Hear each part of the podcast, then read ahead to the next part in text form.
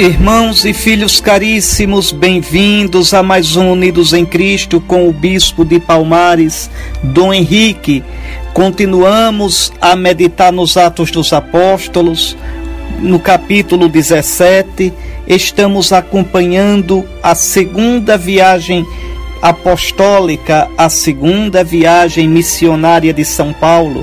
Estamos no versículo 5 do capítulo 17 dos Atos dos Apóstolos, Paulo e Silas estão pregando na cidade de Tessalônica. Vimos que eles na sinagoga pregaram a palavra de Deus e converteram muita gente. O que vai acontecer depois? Vamos lá, versículo 5. Mas os judeus, tomados de inveja, por que essa inveja dos judeus?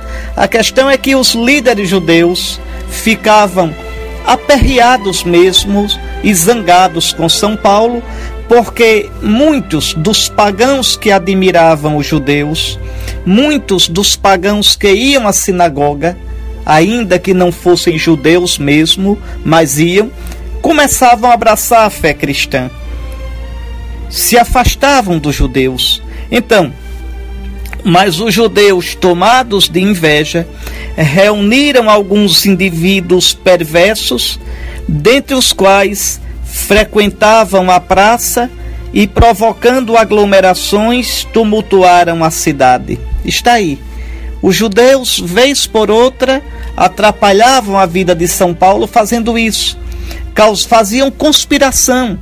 E São Paulo, que começava bem uma obra de evangelização, começava bem uma pregação numa cidade, terminava tendo que fugir, porque os judeus conseguiam causar tumulto. É o caso aqui em Tessalônica. Foram então à casa de Jazão à procura dos dois. Veja, de quem? De Paulo e Silas, para fazê-los comparecer perante o povo. Não os tendo encontrado, arrastaram Jazão e alguns irmãos para diante dos politarcas, vociferando. Os politarcas são os líderes da cidade. Então, vamos ver o, do que acusam os cristãos. Estes são os que revolucionaram o mundo inteiro. Vejam, agora estão também aqui, e Jazão os recebe em sua casa. Ora, Todos eles agem contra os decretos de César, afirmando que há outro rei, Jesus. Observem aqui, meus irmãos, é a mesma jogada, é a mesma armação a desses judeus, daqueles judeus que levaram Jesus a Pilatos. O que foi que os sumos sacerdotes disseram a Pilatos? Que Jesus era um subversivo que Jesus proibia pagar o imposto a César.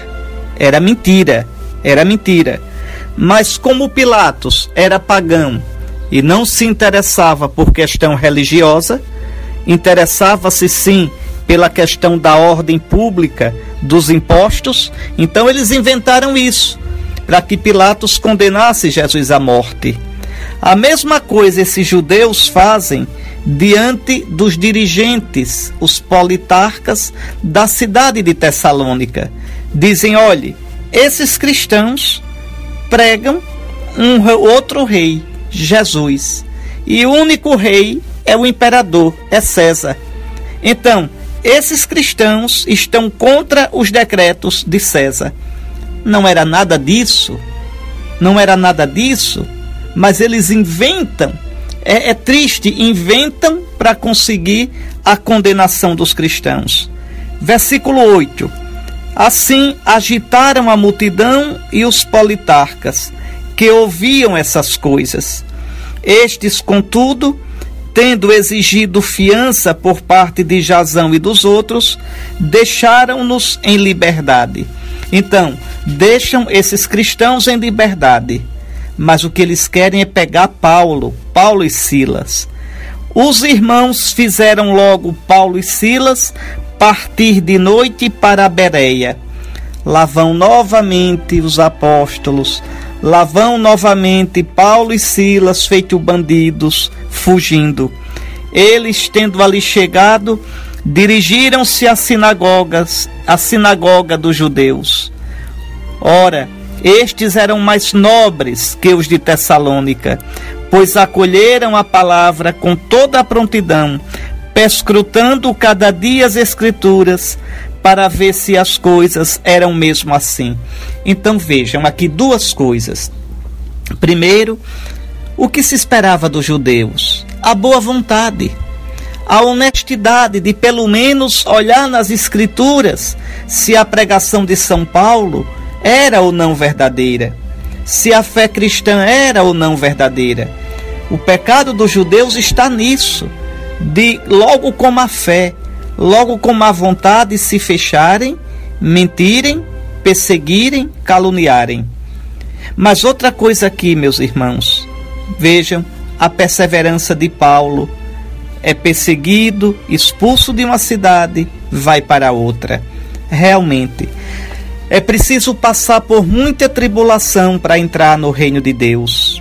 Deveríamos ser perseverantes diante das dificuldades da vida. Deveríamos, sobretudo naquilo que diz respeito ao reino de Deus, o trabalho da igreja, a evangelização, a catequese dos filhos que a gente dá em casa, ensinando-os a rezar, dando-lhes bom conselho, a gente não deveria desanimar mesmo quando eles se fecham, mesmo quando são rebeldes, a gente deveria perseverar, como Paulo e Silas fazem.